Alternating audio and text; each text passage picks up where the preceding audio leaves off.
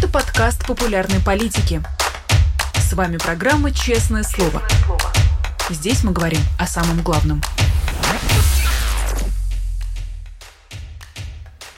17 часов московское время. Всем здравствуйте. Вы смотрите YouTube канал «Популярная политика», программу «Честное слово». Меня зовут Нинор Сибашвили. Большое спасибо всем, кто пришел к нам на прямой эфир.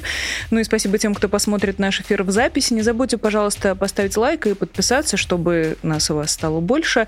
Я рад приветствовать в гостях депутата Мосгордумы Евгения Ступина. Евгений, здравствуйте. Здравствуйте, Нино. Здравствуйте, друзья. А, давайте начнем с выборов, которые как-то так э, между делом как будто бы состоялись в Москве и э, на территории России. Вы понимаете, в чем был их смысл? Смысл придания легитимности власти, потому что, понятно, выборы как э, все-таки процедура, она нужна для этого, другой нет на, на, на данном этапе, по крайней мере. Поэтому, конечно, желание показать, что все идет по плану, никаких, а, никакой чрезвычайщины, что вот люди по-прежнему поддерживают власть, и, соответственно, вот эта цель была. Вы сказали про поддержку власти, про, э, про иллюзию этой самой поддержки. Хочу вас спросить, э, учитывая, что совсем недавно мы в новостях э, читали про беспилотники, которые прилетают в Москву. В начале войны в Москве как таковой не ощущалось ничего странного, ничего страшного. Чувствуется ли в городе, что идет война сейчас? Нет, не чувствуется. И я вам скажу, что вот эти прилеты беспилотников, они, может быть, там самые первые как, какой-то вызывали э, нервозность. Сейчас нет, потому что всем стало понятно, что ну, каких-то особых разрушений за собой не несут, э, каких-то э, больших взрывов. Я напомню, что еще, слава богу, не было ни одного погибшего э, в результате этих налетов. Так что пока они не производят какого-то серьезного впечатления. Хотя большие вопросы возникают по поводу, конечно, бомбоубежищ и работы системы ПВО. То есть ПВО пропускает очевидно, то есть э, работает, э, ну, как минимум, недостаточно хорошо, да, не а, работают э, системы оповещения. Опять же, это понятно, почему. Их, видимо, специально не запускают, чтобы паники не было. Но я делал запросы по этому поводу, и в основном отписки приходят, но из МЧС пришел достаточно такой э, предметный ответ. Э, поступил, я его в своем телеграм-канале депутат Ступин опубликовал, о том, что э, якобы МЧС узнали о э, вот этих беспилотниках, когда они уже упали. То есть вот э, поэтому не было сигнала оповещения. И вот так каждый раз. То есть, ну, это очевидная ложь, и это просто нежелание разгонять панику, чтобы у москвичей э, было ощущение, что все как прежде, войны нигде нет, и, ну, то есть она может и есть, но вас не касается. Все, живите как жили, не беспокойтесь ни о чем. Вы сейчас сказали, что направляете запросы, и понятно, что как московский политик это входит в ваши обязанности. Но спрошу вас так, какой смысл заниматься политикой в России сейчас? На что можно повлиять? Понятно, что повлиять глобально на повестку, конечно, сейчас никто из политиков не может, ни в России, ни за ее пределами. Э, но э, какие-то локальные вопросы решать, помогать людям, это есть такая возможность. Э, здесь начиная там от благоустройства, от платы за ЖКХ, что для многих критично, и заканчивая, ну, например, вот недавно вспоминаю э, случай был, когда женщину из Египта, туристку э, российскую, ее, у нее там кровоизлияние в мозг было, и, в общем, такое угроза жизни, очень серьезная. И ее консульство, ее отказывались вести в Россию, возвращать. Консульство никак не реагировало. Вот с запросами, публикациями мы это смогли сдвинуть ситуацию. Ее буквально на следующий день вывезли в Россию. То есть здесь сейчас ей оказывается помощь какая-то, да, а, медицинская. Ну, то есть э, иногда удается по локальным вопросам помогать людям. А, не могу вас поэтому не спросить об одной из ваших инициатив. Касается она повышения выплат матерям погибших солдат-срочников, учитывая, что с 24 февраля 2022 года а, их только больше. А, не, не является ли это дополнительным стимулом, чтобы люди шли на войну? Увеличение выплат все-таки серьезная история, учитывая, что людей завалили деньгами буквально, касается этой контрактной службы и других выплат и компенсаций. Ну, смотрите, вы в своем же вопросе э, вот этот момент э, разграничили сразу. То есть э, государство заваливает деньгами контрактников и мобилизованных. Это факт. Но э, что касается срочников, чтобы вы понимали, вот э, ко мне обратилась моя избирательница. У нее сын, срочник, погиб э, в 2011 году, 10 или 11, э, на полигоне в Мулино. Э, при утилизации старых боеприпасов. Это такое громкое было э, происшествие. И сейчас она получает э, компенсацию, внимание, 6993 рубля в месяц. Парень служил в армии и, будучи срочником, погиб. Но я говорил лишь о том, что ну хотя бы в два раза повысить, хотя, ну, наверное, больше нужно повышать на самом деле, да. То есть э, мама потеряла кормильца, ну, на пенсию, понятно, выжить невозможно, то есть рассчитывала на сына, наверное, да, в старости. А сейчас кормильца нет, и вместо этого вот эти жалкие копейки э, предлагают. Но единороссы, э, они отказались даже рассматривать это предложение, то есть для них э, на, на словах они как бы поддерживают у нас, да, и армию, и все, но как доходит до дела, то, что непосредственно войны не касается, все, они, их это все не интересует, и они это все не рассматривают. Но мы слышали о том, что большое количество срочников э, погибло и на войне непосредственно, и касается это первой фазы этой войны, уже полномасштабной ее части, когда э, срочники оказались за ленты, как они сами э, говорят. Так или иначе, очень сложно разграничить как будто бы тех срочников, которые участвуют в войне, и тех, кто остается на территории России. Не помогаете ли вы тем самым и тем, кто воюет здесь и сейчас? Подождите, они а, туда направляются, срочники, без их ведома, да, то есть одно дело, когда ты подписываешь контракт за там 200-300 тысяч в месяц, э, сколько там э, предлагает российская власть, и едешь сознательно, да, на какие-то вещи, это одна ситуация. Другая ситуация, когда насильно призывают парня молодого, там 18-летнего, да, везут куда-то, он не знает куда, а там он погибает, Э, сам не понимая, где, у него, у него еще ни психика, ничего не сформировано, ни, э, соответственно, ну, вообще нет возможности у него реально. Я сам служил в армии. Э, ну, давно, конечно, не служил срочную службу. Я понимаю, каково это. Так что я не считаю, что я здесь как-то способствую развитию войны или что-то в этом роде. Наоборот, мы должны показывать, что Э, соответственно, э, оппозиция готова поддерживать в том числе и э, армию, военнослужащих, которые осуществляют, соответственно, ну, ну, скажем так, реально для защиты Родины, да, трудятся и призываются для защиты Родины. А, про мобилизацию э, давайте продолжим, э, учитывая, что вот Владимира Путина спрашивали на форуме, на котором он выступал, и много было сказано там разного, не имеющего ничего общего с адекватностью, скажем так. Но про мобилизацию вопрос прозвучал. Владимир Путин, как всегда, ушел от прямого ответа, будет она или нет. А, и хочу спросить вас, Евгений, как вам кажется, готовится ли например, конкретно Москва к мобилизации, учитывая, что это ваш такой подшефный регион, скажем так, э, чувствуется ли как-нибудь, э, что вот набирают все время, набирают постоянно вот эти новые резервы новые силы, которые э, Владимир Путин хочет отправить на фронт? Ну, на данный момент какая есть информация, что готовятся брони от мобилизации в государственных органах, в правительстве Москвы, в Московской городской думе, весь аппарат, он, ну, понятно, он назначается команда из «Единой России», и э, э, им всем сейчас выделяется бронь от мобилизации. Также поступает информация из всяких ГБУ, государственных бюджетных учреждений, что там тоже люди получают э, не все, но некоторые бронь.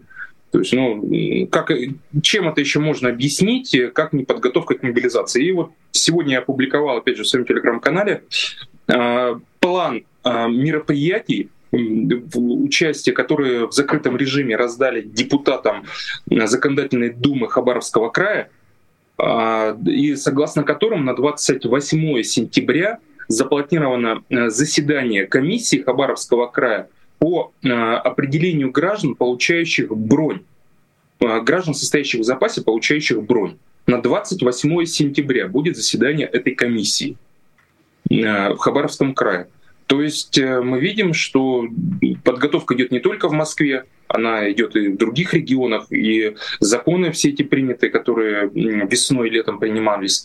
Э, все зависит о том, что мобилизация готовится, и она скоро будет. То есть мы можем э, и должны запомнить эту дату, 28 сентября, как э, день, когда ну, мы уже начнем видеть новые волны этой мобилизации по стране? А, смотрите, у меня здесь две, два варианта событий я вижу. Первый вариант о том, что действительно мобилизация будет сейчас, в сентябрь-октябрь. А, ну, точно мы данную дату с вами сейчас не скажем. А второй вариант — это почему сейчас? Потому что уже год по сравнению с прошлой мобилизацией мне много пишут бойцов и из российской армии, теперь начали уже из украинской армии писать, а, и у всех у них один вопрос, на самом деле, когда все это закончится. И э, они, этот запрос, он нарастает, э, ситуация во многих подразделениях э, становится критической, соответственно, у власти возникает необходимость в ротации. Год — это такой серьезный психологический даже рубеж для многих. То есть многие хотят домой, просто домой. А, нужна замена, поэтому вот эти там 300 э, тысяч там ориентировочно мобилизованных в прошлом году, э, по идее их власть сейчас должна заменить хотя бы. Э, но либо опять продлит до мартовских выборов, и уже после марта будет глобальная мобилизация, либо сейчас 300 тысяч не заменяют, а, соответственно, уже дальше а другая мобилизация, да, уже всеобщая, она после марта, после выборов. О каком количестве ну, людей мы можем сейчас говорить? У вас есть примерное представление, какое количество людей могут мобилизовать в этой новой волне? А, ну, однозначно это не меньше 300 тысяч, э, потому что ну, нужно заменять тех, кто есть. А, но в целом, если э, верить э, источникам, которые говорят о том, что Путин там опять мечтает о каком-то наступлении, то, безусловно, это, ну, это больше должно быть, чем 300 тысяч. Это 500-700 тысяч минимум должно быть. Больше полумиллиона человек могут быть мобилизованы. Но если, Я правильно вас понимаю? Э, если мы исходим из того, что российская власть э, готовится, то есть после отражения вот этого контрнаступления, которое сейчас идет украинского, да, если российская власть готовится к своему наступлению, то для этого, да, это 500-700 тысяч нужно тогда дополнительно. Потому что очередей у военкоматов, несмотря на все э, вот эти обещания, мы не видим. И понятно, что все, кто желал пойти даже за большие деньги, ну, все пошли, там, может, какие-то единицы остались, но они уже погоды не делают.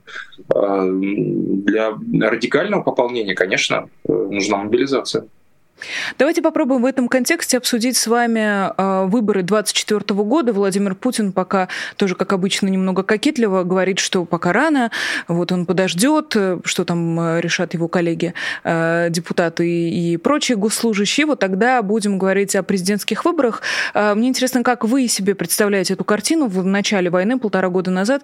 Было довольно странно смотреть вот настолько далеко в будущее и что-то планировать на 2024 год. Ну вот он буквально через э, несколько месяцев наступит, а там еще и уже и президентские выборы. А, как вам а, кажется, выборы 2024 это политика, э, все еще политика, или уже бюрократия, как об этом говорил Дмитрий Песков? А в данном конкретном случае это политика, потому что, э, несмотря на то, что будут отобраны, безусловно, самые мерзкие кандидаты, за которых э, не захочется голосовать, э, и все будет электронно, многодневно, фальсификационно, это понятно. Но, тем не менее, к, 20, к марту 2024 года, я думаю, ситуация для российской власти осложнится. в том числе на фронте, и по отношению вот мобилизованных и экономически осложнится. И проводить эти выборы уже будет сложнее. И если будет какой-то единый призыв, более-менее единый, от всех, всей российской оппозиции, которые за рубежом, и внутри, внутри тоже есть оппозиция, то есть это понятно, что в силу э, вот этих принятых законов там громко говорить э, не могут люди, но э, тем не менее, если будет какой-то единый призыв, предположим, э, голосовать там за какого-то наименее мерзкого кандидата. Или там за кого угодно, кроме Путина, но последний день не электронно – Потому что, например, Собянина выбирать было бесполезно. Да, ну, идти на эти выборы, потому что это, ну, это электронно, все там рисуют как хотят, вбрасывают. Э, скажем так, в регионах, где э, люди будут задаваться вопросом, а хотят ли они еще так 6 лет жить, вот так вот, э, в состоянии мобилизации, в состоянии войны, в состоянии Э, ухудшающегося уровня жизни. Там, я думаю, э, шанс определенный будет на очень такое серьезное опрокидывающее голосование. А как это возможно? Как это должно получиться, учитывая весь наш предыдущий политический опыт? А такой ситуации-то у нас никогда не было, чтобы нам выбирать на следующие шесть лет президента, Э, в условиях, э, когда жизнь ухудшается постоянно. Ни, и ни у кого, понимаете, что важно, а сейчас ни у кого нет даже мысли о том, что ситуация при Путине может как-то улучшиться. Вот это очень важно. Никто не ждет улучшений при Путине. Другое дело, что власть забетонировала все, да, и, э, соответственно, как бы вроде кандидатов нет нормальных, да, их, по крайней мере, не, ну, не допустят. То есть, и, соответственно, а, широкие массы людей их не увидят. Но а, тем не менее, если в эти периоды интерес к политике у людей всегда просыпается. А тут он в любом случае проснется, потому что ну, жизнь-то хуже.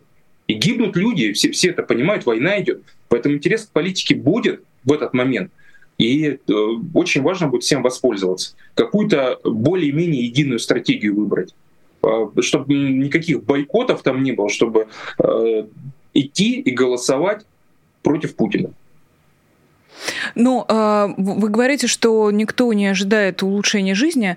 Но мне, честно говоря, казалось, что люди попрощались с этими надеждами довольно давно. Это не только в этом году. Э, наблюдается всеобщий какой-то пессимизм и всеобщая апатия. Но и на предыдущих президентских выборах, а до этого еще были эм, э, другие выборы, не обязательно президентские, где тоже люди как-то ну, особо сильно в силу своего голоса не верили, как будто бы такая апатия, она сопровождала Россию, начиная там с двухтысячных, да, были редкие моменты, когда, там, не знаю, условно, 13 год Алексей Навальный выдвигается на выборах мэра, а, тогда, да, были небольшие всплески, но что сейчас, из чего складывается ваша уверенность а, в заинтересованности людей что-то менять в своей жизни? Вы сами сказали, что война в Москве не чувствуется, ну да, стали хуже жить, но мало, а кто живет хорошо? А, задам я вам риторический вопрос. Все как-то живут, как-то справляются, и что-то нет этой связки между реальностью и политикой как будто бы. Смотрите, Нино, вы а, задаете вопрос с точки зрения своего восприятия действительности, с точки зрения восприятия, ну, условно, там, а, среднего класса, да, такого а, продвинутого, скажем так. Я а, говорю с точки зрения, условно, пролетариата, mm-hmm. с точки зрения глубинного народа, который э, достаточно далек от политики. Так вот, вот этот скажем так, уровень жизни этого глубинного народа, людей, да, обычных продавцов в магазине, таксистов, э, там, воспитателей в детских садах, нянечек, э, медсестер. Вот э, уровень жизни этих людей в 2000-е годы рос. Рос. Э, и они э, жили чуть лучше в 2000-е годы по сравнению с 90-ми. И даже кто-то не чуть-чуть, у кого-то значительно был прирост. И это было ключевое. Хоть и политическая реальность была э, забетонирована уже во многом, да, уже тогда, тем не менее рост шел. И несмотря на снижение там, в восьмом году, в тринадцатом, да, а, оно не выглядело какой-то катастрофой. И потом все равно хоть к медленному, но к росту возвращалось все это дело. И с учетом воздействия пропаганды, что это главная стабильность, да, это все работало. Сейчас ситуация другая для глубинного народа. То есть даже в 2018 году э, казалось еще, что, ну да, вроде как не очень ситуация, но она, по крайней мере, может вот на таком уровне балансировать. Сейчас всем понятно, что будет хуже. Из-за войны лучше быть не может. А в 2018 году войны не было, мобилизации не было, санкций таких вот диких не было совершенно. И, это, и, и пенсионная реформа еще не забыта. Она была, я напомню, сразу после. То есть самые а, такие человеконенавистнические меры власть принимает всегда после выборов, сразу после выборов. В прошлом, в прошлый раз это была пенсионная реформа и повышение налогов. А сейчас это будет тоже, безусловно, повышение налогов, а, и мобилизация, если а, не, завершится, не завершатся боевые действия. А, вспоминаю разговор с э, Алексеем Ракшой, с демографом, тоже в рамках программы «Честное слово». И когда он э, представлял такую демографическую раскладку по России, выяснилось, что наоборот, война и вот то количество денег, которыми завалили контрактников, которые все чаще э, идут на войну не из больших городов-миллионников, где есть еще возможности найти более-менее оплачиваемую работу и так далее. А вот прямо термин «глубины народа» мне не очень нравится, но вот давайте скажем, из более депрессивных регионов э, люди шли на войну, как раз подписывая контракты, тем самым поправляя свое материальное а, положение. Тоже ненавижу эту формулировку, но как есть. И а, по словам Алексея Ракши, э, люди, наоборот, улучшили качество своей жизни. То есть они должны э, быть заинтересованы в этом нескончаемом потоке кровавых денег. И, ну, тоже лично для меня этой связки нет. Если я в чем-то не права, пожалуйста, поспорьте со мной или скажите, где моя ошибка, в чем я заблуждаюсь. Слушайте, ну э, приток денег действительно есть э, в как бы в регионы, но опять же, это э, сколько человек сейчас находится на фронте? Ну, и, скажем так, через фронт прошло, да, там с, с учетом убитых, раненых, ну, и тех, кто сейчас. Ну, все вместе около миллиона, наверное, да, а, человек. Контрактники, мобилизованные, около миллиона.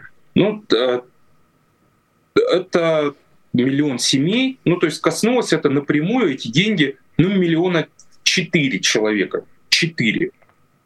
А остальные-то 136, э, они этих денег не увидели. Понимаете? А есть, есть еще, это... прошу прощения, есть еще военно-промышленный комплекс, например, а, который тоже теперь работает в три смены, получает надбавки к зарплатам. Об этом, например, в свою очередь рассказывает уже экономист Сергей Алексашенко. И тоже у себя, правда, на YouTube-канале приводит э, конкретные э, выкладки о том, что действительно денег стало больше, причем настолько, что это даже немножко разгоняет инфляцию. Поэтому ну, мы, наверное, говорим не только о тех, кто с оружием стоит э, эм, на, на, на фронте, участвует в этой войне, но и в целом целом о предприятиях, которые за этой войной тянутся вот буквально так вслед? Слушай, наверное, этот фактор есть, но я слежу, например, за предприятиями, скажем так, в своей родной Архангельской области. Э, там есть э, эти, эти предприятия, я со многими людьми там лично общаюсь, э, но, вы знаете, нет никакого роста зарплаты. Там, более того, там большие проблемы из-за санкций. И вопрос э, в заказах. И сейчас, э, например, да, государство сейчас дает заказы, э, но многие, скажем так, международные партнеры, они сейчас отказываются от сотрудничества с Россией, потому что, ну, я имею в виду Индию в первую очередь, потому что проблема стала вовремя изготавливать ту продукцию, которую раньше, в том числе на импортных комплектующих, изготавливали. Сейчас это все превращается в большую проблему. А, так что где-то, может, и есть. Я не говорю, что нигде этого нет. Где-то есть. Но а, так, чтобы это повлияло прям сильно на экономику, э, этого нет однозначно. Но, ну хорошо, ну давайте умножим на два. Вот миллион человек, 4 а, миллиона, это с учетом членов семьи, да, они получили прибавку, в, ну умножим на два, ну 10 миллионов. Но в любом случае это будет э, не большинство большинство, и я вас уверяю, сейчас почувствовали ухудшение. Они понимают, что так дальше жить нельзя, просто даже по финансовым причинам. Все понимают, что будет хуже. И э, с кем вот так разговариваешь уже, если раньше э, Путина, скажем так, довольно-таки много людей поддерживало объективно, да, если мы сравним с 2018 годом ситуацию, э, я Возможно, там были, конечно, фальсификации, но я не думаю, что они глобально повлияли на результат. Сейчас без фальсификации ему не победить. Сейчас совершенно другие настроения лично к Путину. Народ вот э, обычный, даже, даже не политизированный народ, люди, а, они, они не хотят его переизбрания. Они не понимают пока, кто альтернатива, э, что, что делать. Да, ориентира нет. Но переизбрание его точно не видят. Интересно тогда, кто мог бы представлять э, этих людей э, в политике? Вспоминается э, выборы 93 -го года, где при всем многообразии, скажем так, выиграл все равно Владимир Жириновский. У, у этих людей есть свое политическое представительство. Как вы это видите? Если не Путин, то кто? Вновь звучит этот, э, этот вопрос, кто мог бы э, на абсолютно зачищенном вот этом политическом поле сейчас выступить в качестве оппонента э, действующей власти?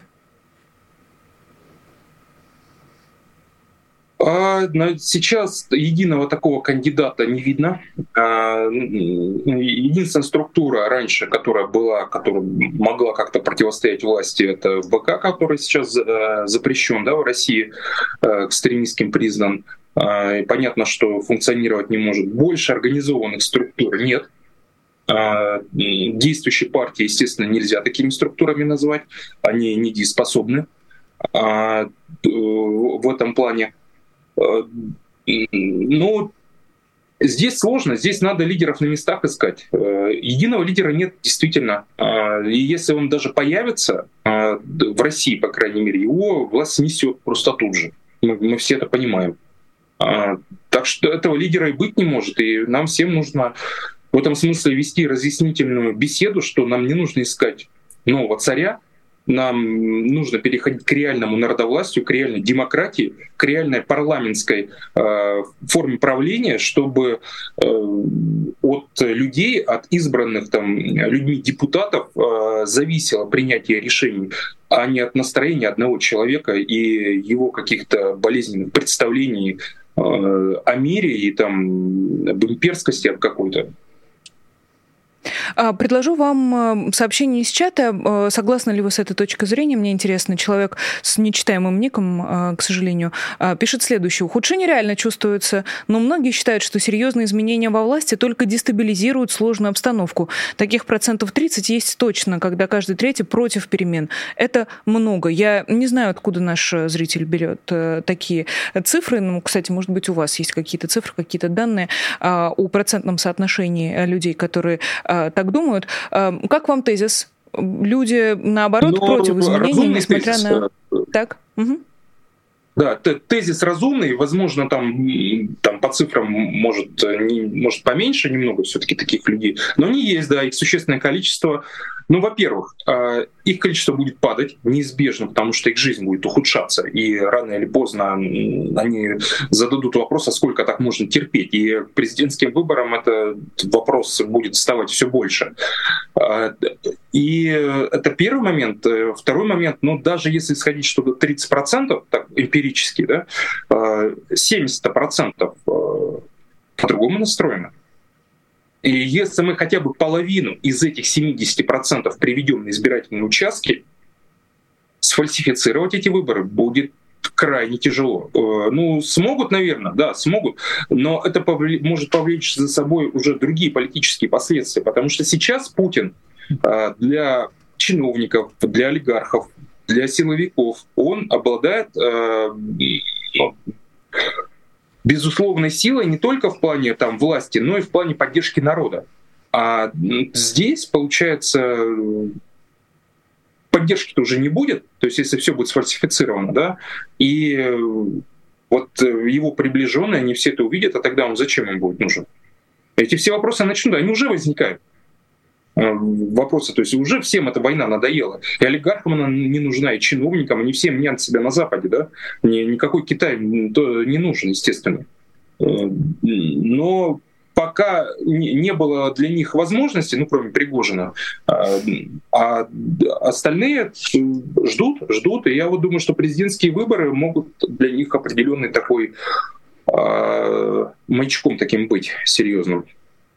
Вы сейчас вспомнили про олигархов. Э, сегодняшняя новость, давайте коротко ее попробуем с вами обсудить. Евросоюз решил не возобновлять санкции против э, четверых россиян. Это Григорий Березкин, Фархад Ахмедов, Александр Шульгин, а также э, погибший полковник российской армии Георгий Шуваев. Об этом рассказали агентству источники в ЕС. Ранее примерно ту же новость мы эм, слышали уже со ссылкой на других источников. Как вам решение Европейского Союза?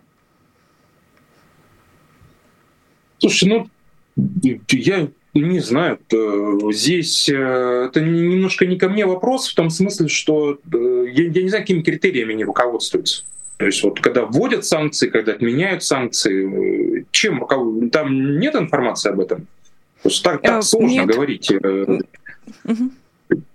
Вообще, я считаю, что санкции секторальные, в отношении э, России, они очень вредны, вредны для народа прежде всего. Да? Э, если вести разговоры о каких-то санкциях, это, безусловно, санкции в отношении олигархов. И должно быть четкое понимание, по, по каким критериям вводятся эти санкции, за что, что конкретно сделал тот или иной человек, и почему эти санкции снимаются, в чем он исправился, например. Да? А, тогда будет понятно. А сейчас вот то, что вы зачитали, ну, это выглядит э, ну, как-то Ну и ладно, ну и ладно. Да, да, давайте, давайте не тратить тогда на них больше времени. Я думаю, что э, просто для, для троих россиян сегодня просто очень хороший день. Э, они довольно долго к этому шли, и, в общем, э, насколько это справедливое решение, несправедливое, тоже, наверное, вопрос чуть сложнее. Э, и ответ не, не на поверхности, а хотя э, для кого как.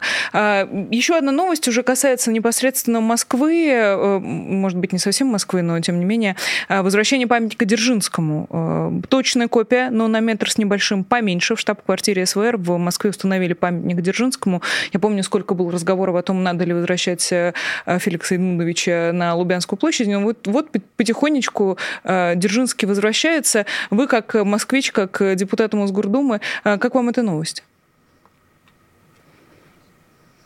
Ой, Э, ну, понятно, что э, если ее рассматривать не в отдельности, а в общей тенденции, то, конечно, ничего хорошего в этом нет. То есть это ну, свидетельствует о том, об усилении спецслужб и о том, что дальше будет э, закручивание гаек. В общем-то, вроде бы и новостью это не является, но продолжение тенденции, скажем так. Если бы это был просто памятник, да, ну, бог с ним, поставили, поставили там для себя, да, ну, понятно же, что это, к сожалению, продолжение э, той политики власти, которая есть, и будет дальнейшее ужесточение. А, и будет у нас еще больше политзаключенных, а, которым мы все требуем свободу. И Алексею Навальному, и Илье Яшину, и Борису Кагарлицкому, и даже Игорю Стрелкову. Потому что он тоже за политику сидит. Ну и всем остальным. Ну, я добавлю, что Игоря Стрелкова надо сначала, вот знаете, как, как сейчас с Азатом Мифтаховым поступили, на пять минут вывели, а потом обратно а, задержали, но есть нюанс, как э, говорится, Игорь Гир... Стрел... Э, Стрелков-Гиркин все-таки военный преступник, причем э, с доказанным причастием к военному преступлению, поэтому в этом смысле, мне кажется, все-таки важно дополнить немножко ваши слова о том, что Игорь Гиркин-Стрелков, военный преступник, сейчас сидит за политику. А, но, тем не менее, а, знаете, вот как будто бы через запятую от новости про Дзержинского можно вспомнить про проект «Последний адрес», которым очень а, долго занимались сотрудники мемориала и Сергей Пархоменко, в частности. И вот э, пару недель назад, например, очень массово снимали таблички не только в Москве, но и в Петербурге. Интересно, вот э, тоже обращали ли вы внимание на, на эту новость и, может быть, разбирались или это просто не попадало в ваш фокус? Фокус? Ну, мне обращение не поступало пока по этому поводу. Ну, чего? Это очень э, печально, это трагично, естественно, потому что мемориал — это правозащитная организация. И когда эти организации уничтожаются, даже если вы там не согласны в чем-то с их деятельностью, с их убеждениями, имеете право полное, да, но они реально правозащитой занимаются. Полезной деятельностью абсолютно. А да последний и... адрес как проект, он важен для Москвы? Он полезный проект, как вам кажется? Ну, возможно, да. Я, я просто, честно, не вникал в него, но думаю, да, почему.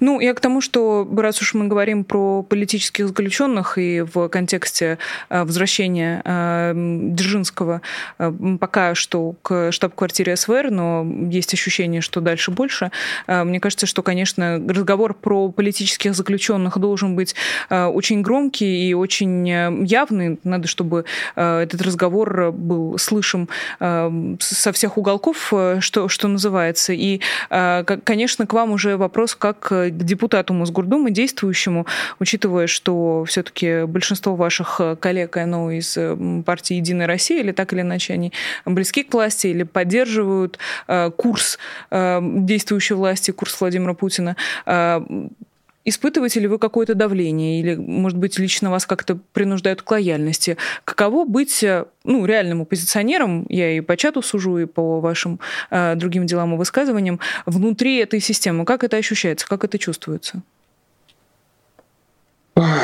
Ну, тяжело, конечно, потому что давление есть, оно даже публично есть. Э, то есть э, вообще давление такое э, мягкое началось с самого начала, еще после избрания, когда еще ну, помните, 19 год, протесты, соответственно, мы в том числе при поддержке умного голосования проходим, тогда много было, и тогда прям выходили люди, предлагали определенные блага, говорят, ну у тебя же нет зарплаты в Мосгордуме. Ну как так? Это же неправильно. То есть за, единороссы забрали себе все э, посты руководителей комиссий, э, руководства, ну себе там, потом Зюганов получил, Зубрилин, ну, в общем, Соловьев, который двойник настоящего Соловьева, да, так вот, спойлер, вот они получили все зарплаты, единороссы, а мы вообще без зарплаты. И приходят вот люди, говорят, ну так неправильно, у вас зарплаты нет, э, с жильем вопрос не решен, тут жена непонятно где работает. Давайте все решим, все решим, нужна только лояльность. А, понятно, что на тот момент э, вежливо отказался, но э, дальше, соответственно, угрозы начались уже прям публичные через телеграм-каналы. Особенно вот последние, после дела Бориса Кагарлицкого появились записи, что меня там как-то могут к этому делу пришить. И э, что инагентство, признание иноагентом — это только начало. Ну, понятно, тем более меня из КПРФ исключили за антивоенную позицию. Э, так что есть Евгений, давление, прошу есть. прощения, я, я правильно услышала, что э, против вас, э, у, у, точнее, вам поступали угрозы о заведении уголовного дела? Ну, в телеграм-каналах провластных они появлялись. То есть э, а, мне, скажем так, э, люди некоторые нашептывали, что вот-вот, вот-вот, скоро. А, Вы не боитесь? Ну, ну конечно, есть страх. И, и как вы с этим страхом живете, работаете? Ну, стараюсь где-то сдерживать, э, скажем так, от э, говорить не прям все, что думаю, к сожалению, приходится где-то сдерживать себя, но при этом а, даже нынешнее законодательство, вот это драконовское а, абсолютно, да, и неконституционное, вынужден где-то его соблюдать. Э, ну и мириться с теми рисками, которые есть, понимая, что ответка может быть в любой момент. А много среди ваших коллег тех, кто э, ну, понарошку поддерживает войну, поддерживает Владимира Путина, э, выступает в, в пользу Единой России? Может быть, есть те, кто, вот, знаете, пока выключен микрофон, и вот где-то пока еще не началось заседание, к вам подходят и говорят, Евгений, вы все правильно делаете, мы с вами, мы вас поддерживаем. Есть такое среди чиновников, среди депутатов, с которыми вы общаетесь? Есть, конечно, есть. Они, э, особенно когда вот только началась война, довольно-таки от многих я видел вот эту за голову хватались, говорят, ну, ш, ш, ну то есть это, это катастрофа, это катастрофа. То есть вот ходили, не то, что они там кого-то обвиняли, но общее состояние было понятно. А так э, от многих чиновников вижу, говорят, смотрим ваши видео там э, внимательно, то есть это, это довольно часто, да. А, тогда про э, Шапошникова тоже не могу вас не спросить. Э, Фонд борьбы с коррупцией выпускал э, не так давно большое подробное расследование про, про Алексея Шапошникова. Тоже непосредственно ваш начальник в каком-то смысле. Как это расследование встретили ваши коллеги? Смотрите, ну Мосгордум официально на каникулах находится, и единороссы... Ну, у вас же есть в чате какой-нибудь рабочий, наверное? Ну да, они на куршевелях на своих. А, да, а так, а, безусловно, это негатив вызывает даже у единороссов, э, потому что ну, им завидно, а, что как так, почему Шапошников себе такое позволяет, а вот они не могут. Ну, многие из них. Кто-то может, но большинство-то не может. И у них зависть, понятно. Я по этому поводу, с, по этому э, расследованию свое даже шорт э, записал, там уже пара сотен тысяч просмотров э, на текущий момент. Так что это, это важная работа, изобличать вот этих воров во власти которые, с одной стороны, голосуют за повышение штрафов для безбилетников с тысячи до двух тысяч рублей, да, чтобы обдирать самых бедных москвичей, которым нечем даже э, за метро заплатить, а с другой стороны, имеют вот эти э, недвижимость в странах НАТО кричит нам о патриотизме, а сам вливает деньги, как он утверждает, во вражескую экономику. Да? Это, это же их слова, э, все, что там враги одни. И вот они эту вражескую экономику спонсируют полностью. Ну, естественно, это нужно максимально придавать огласке, и, и особенно вот перед мартовскими выборами.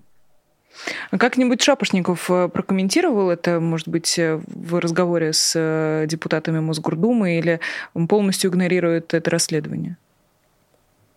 Ну, пока, насколько мне известно, игнорируют. Ну и надо понимать, что все-таки ситуация изменилась по сравнению с тем, когда у него 2 миллиарда нашли. Э, это... Да.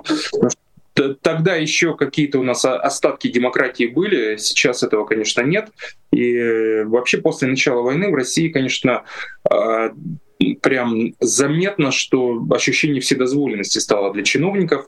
То есть Теперь не требуется многих согласований для строительства, не требуется там публичных э, слушаний для уничтожения особо охраняемых природных территорий. Э, нет. Э, то есть все эти моменты э, упростились для них, и пилить деньги стало проще. Про проверки все запретили, считайте, якобы с целью поддержки бизнеса. Из-за чего мы видим вот многие э, пожары, например, в России, да, сейчас каждый день в России какой-то пожар. Это же не только беспилотники э, украинские, это, это, это реально пожары из-за нарушения техники безопасности, потому что проверок нет никаких. Полтора года уже никто не проверяет. Э, вот эту пожарную безопасность. Естественно, э, коммерсанты в условиях кризиса начинают экономить на всем, и в итоге э, случаются эти самые пожары. И также там на качестве пищи, на качестве там, строительства и всего остального. А, Евгений, скажите, а будете ли вы подавать депутатский запрос по расследованию о Шапошникове? А, честно говоря, не думал, но, наверное, да, надо. Есть смысл. Давайте я даже всех запишу. Запрос как вам кажется, ваши коллеги вас поддержат?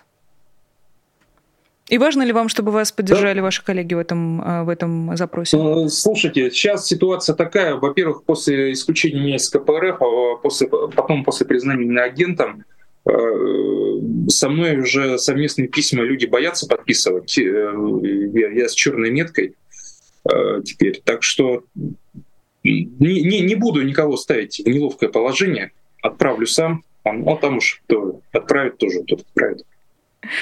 Значит, хороший депутат, надо брать. Э, спасибо вам огромное. Евгений Ступин, депутат Мосгордумы, был гостем программы «Честное слово». Э, много поддержки в чате. Я надеюсь, Евгений потом э, эфир пересмотрит и прочитает все ваши добрые слова. Честно говоря, не так часто встречается такое единодушие среди наших зрителей. У Евгения есть свой канал. Подпишитесь на него, пожалуйста. И я бы очень хотела сказать, что не уйду отсюда, пока мы не сделаем с вами круглую, круглую цифру лайков, но, к сожалению, ограничена сама по времени. Просто еще раз вам напомню, что было бы очень здорово э, поставить лайк к этой трансляции, чтобы как-то YouTube понял, что не зря мы здесь тут с вами сидели и разговаривали. Есть Patreon, если вы хотите поддержать нашу работу еще и финансово, мы будем вам очень сильно за это благодарны. А в ответ впишем ваши имена, никнеймы, все, что вы пожелаете, в бегущую строчку в конце каждого честного слова. И что еще нужно важно вам сказать? Популярная политика продолжает свою работу, мы продолжаем быть в эфире. Пожалуйста, не уходите далеко, много разного хорошего, интересного у нас э, на YouTube-канале. Увидимся с вами уже в пятницу в традиционном честном слове с э, писателем, литератором, поэтом журналистом Дмитрием Быковым. Зовут Нинор Сибашвили. Поэтому до скорой встречи, друзья. Всего доброго и пока. Вы слушали подкаст «Популярные политики». Мы выходим на Apple Podcast, Google Podcast, Spotify и SoundCloud. А еще подписывайтесь на наш канал в YouTube.